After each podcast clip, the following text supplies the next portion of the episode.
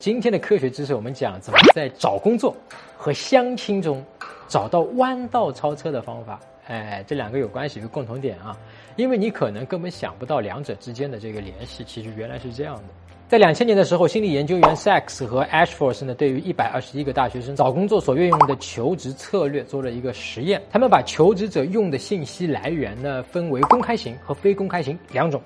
那么公开型指的就是这些公开发布的职位信息的渠道，比如你互联网上某个网站上看到的招聘信息啊，或者说报纸上，现在报纸少了对吧？招聘信息广告。那么非公开的来源，比方说就是这种家里的亲戚啊、朋友啊私下给你介绍推荐的啊，或者说现有的这个工作社交圈里面所提供的一些招聘信息，或者说是你的以前上司啊、同事给你推荐的。那研究结果表明，公开渠道接到的面试机会。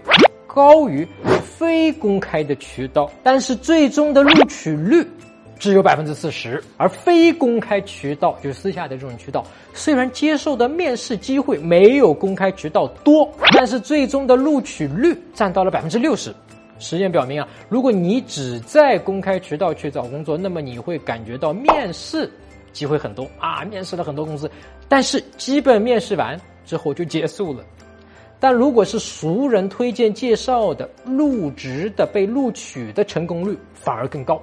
尤其体现在社招。那讲到这里呢，我不知道你有没有发现啊，相亲和找工作的信息渠道哎是一样的，也是分为公开和非公开的。你可以找身边的朋友验证一下啊，通过公开渠道。和非公开渠道相亲成功的比例，你就会发现，其实和求职的最终的成功比例非常的接近。你会发现在面对接受和被接受的情况时啊，咱们人类有两个特点，一个呢就是我们会认为直接给的或者白给的价值低，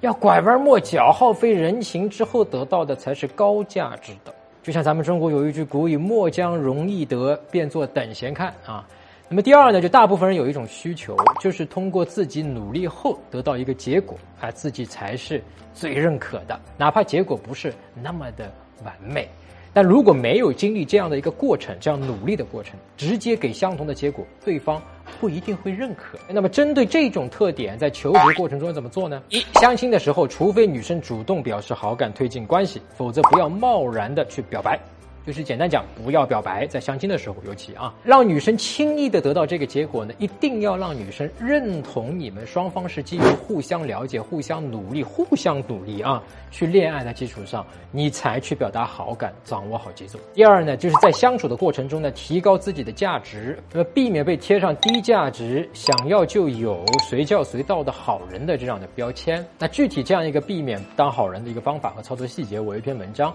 叫做一句话。提高你的社交价值，让女生呢主动找你。那么这篇文章里面有具体的讲解，你可以在微信公众号上面搜索“陈真恋爱学”这五个字儿啊，关注这个“陈真恋爱学”这个公众号之后呢，编辑回复“价值”两个字，你就可以收到的，免费的。第三点，给女生参与感，不要只停留在啊你单方面对她好，满足她的需求。一段正常的关系呢，双方都要有参与感，双方呢都要有付出。这样才会珍惜互相和对方，要让女生呢有付出感，比如请女生帮个小忙，找女生出个主意啊，和她分享你的情绪和日常等等，会让女生产生这样的感觉。